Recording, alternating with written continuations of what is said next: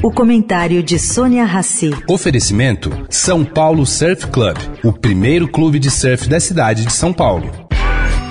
Agora na Eldorado, o comentário de Sônia Rassi.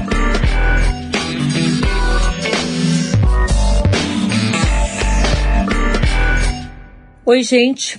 Eu descobri uma coisa bastante sem nexo em relação às leis relacionadas ao pagamento de aluguel.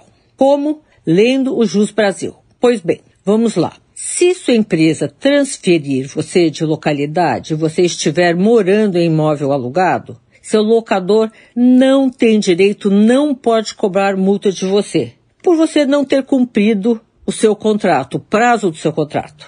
Isso está na lei. Mas, se por acaso você, por livre, espontânea vontade, quiser mudar de cidade, mantendo seu emprego da mesma empresa, você tem que pagar multa.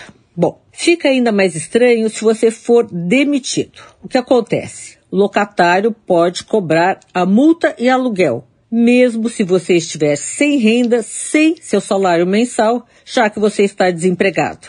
Faz sentido?